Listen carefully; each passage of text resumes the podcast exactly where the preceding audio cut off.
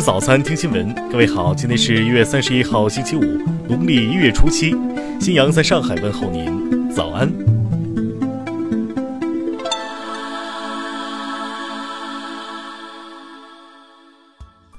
首先来关注头条消息。二十九号，中央指导组督查组赴湖北省黄冈市检查新型冠状病毒感染的肺炎疑似病例送检情况。督促地方提高认识，克服困难，加快疑似病例送检速度。黄冈是湖北省疫情仅次于武汉的地区。截至二十八号二十四点，黄冈市已累计确诊病例三百二十四例，累计疑似病例一千零四十八例。然而，在督查组进行询问时，黄冈市主管部门负责人对于定点医院的收治能力和具体床位数量却含糊其辞，可谓一问三不知。据现场视频显示。黄冈市卫健委主任唐志红连定点收治医院有多少接待床位都不掌握，还要临时打电话问分管的副主任。该市疾控中心主任陈明星对定点医院收治了多少确诊病患也不清楚。三十号，经黄冈市委研究同意，提名免去唐志红同志黄冈市卫生健康委员会主任职务，其免职按有关法律规定办理。听新闻早餐知天下大事。国家反诈中心提示。近日有不法分子打着疫情捐助的旗号实施电信网络诈骗，性质恶劣。全国公安机关将进一步加大打击力度，严惩抗击疫情期间各类违法犯罪行为。商务部二十九号表示，全国商品市场供应是有充足保障的，提醒广大消费者按需理性消费，给商贸企业留出必要的补货上架时间。日前。日前，国家卫健委下发通知，部署应对春节假期后就诊高峰。通知提出，优先接诊急危重症患者，引导患者错峰就诊。国家发改委日前表示，已加大湖北省和武汉市米面油肉生产供应力度，目前每天发往武汉市的大米超过两百吨，面粉面条约五十吨，食用油约三百吨。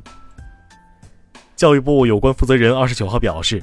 已于二月十七号开通国家网络云课堂，供各地学校组织学生开展网上学习。民政部近日下发通知，要求对散布虚假信息的社会组织从严从快予以依法查办。受肺炎疫情影响，铁路部门决定对使用现金购票或已于二十七号二十四点前换取纸质车票的旅客延长退票时限。财政部日前发布通知，明确。对参加防治工作的医务人员和防疫工作者给予临时性工作补助。下面来关注国际方面。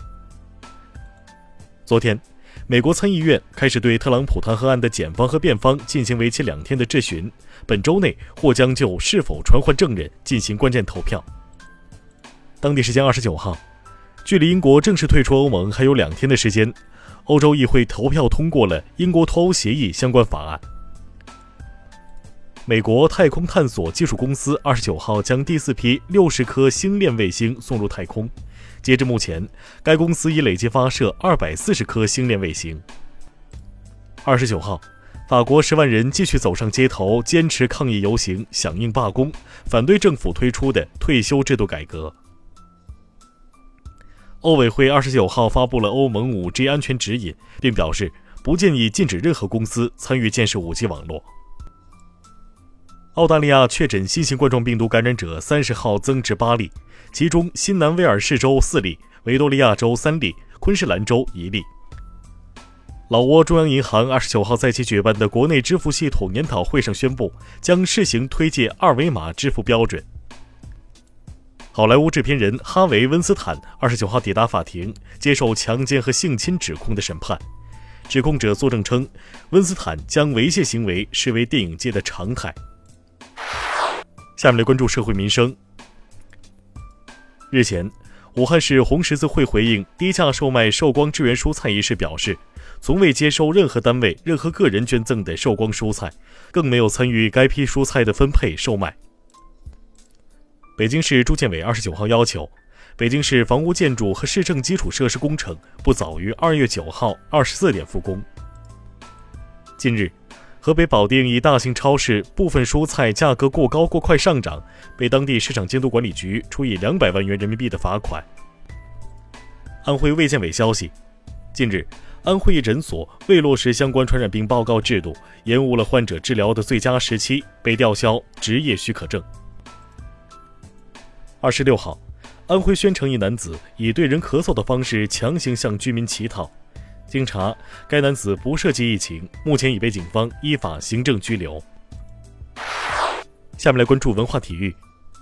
澳大利亚网球公开赛首场男单半决赛，卫冕冠军德约科维奇三比零击败费德勒，第八次打进澳网决赛。二十九号，网传东京奥运会将会因新型肺炎推迟甚至停办。昨天，东京奥组委出面辟谣，称有关东京奥运会推迟停办的消息属谣言。